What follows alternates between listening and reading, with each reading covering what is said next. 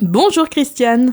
Bonjour Vanessa, bonjour tout le monde. On est déjà début février 2022. Comment mieux résister au froid? C'est vrai que février, l'hiver semble s'éterniser. Christiane, comment se protéger du froid? Alors ces dernières années, le changement climatique nous soumet à des variations chaudes et froides intenses. Le calendrier des saisons est vraiment perturbé. Entre radoucissement et chute de température, de quoi perdre le nord. Heureusement, notre corps sait réguler sa température intérieure afin de s'adapter au froid. Notre hypothalamus, glande située au cœur du cerveau, fait office de thermostat de notre organisme. Alors nous ne sommes pas tous égaux face au froid. Certains très frileux poussent le chauffage à fond, alors que d'autres sortent à peine couverts. Alors qu'est-ce qui justifie cela? Cela peut être hormonal, par exemple, il n'est pas rare que la femme soit plus frileuse au moment des règles. Cela peut aussi être dû à une masse musculaire plus ou moins importante qui fournit plus facilement de l'énergie afin d'activer le réchauffement.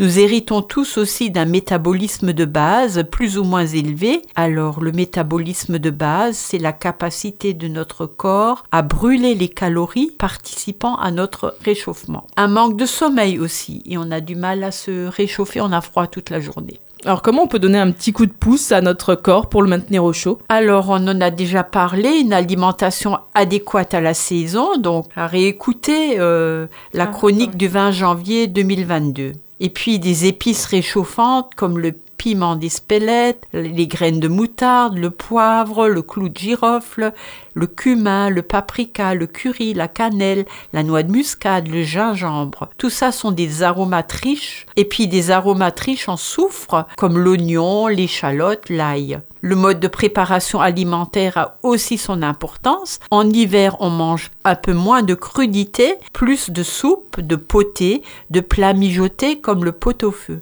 Et puis privilégier les boissons chaudes. Ah oui, moi en hiver, ce que j'aime bien, c'est boire une bonne tisane. Ah, t'as bien raison, moi aussi. Alors on a le thym, l'origan, le romarin, la sarriette, l'écorce d'orange, le gingembre, l'astragale, le thé chai aux épices. Et évidemment, Christiane, en hiver, il faut penser à bien se couvrir pour sortir. Alors savez-vous que 20% de déperdition de la chaleur se fait au niveau de la tête? Donc mettez bonnets et chapeaux au goût du jour, sans oublier les gants, écharpes et bottes fourrées. Dormez suffisamment il conviendrait de se coucher plus tôt en hiver dans une chambre peu chauffée, bien aérée. Pensez aux draps de flanelle, couette, bouillotte. Et bougez-vous, ne boudez pas l'exercice physique. Merci beaucoup Christiane pour cette chronique. Je rappelle que pour vous accompagner dans votre démarche de santé, Christiane Barbiche, naturopathe, vous reçoit sur rendez-vous au 06 36 00 92 81. À la semaine prochaine Christiane. À la semaine prochaine. Portez-vous bien.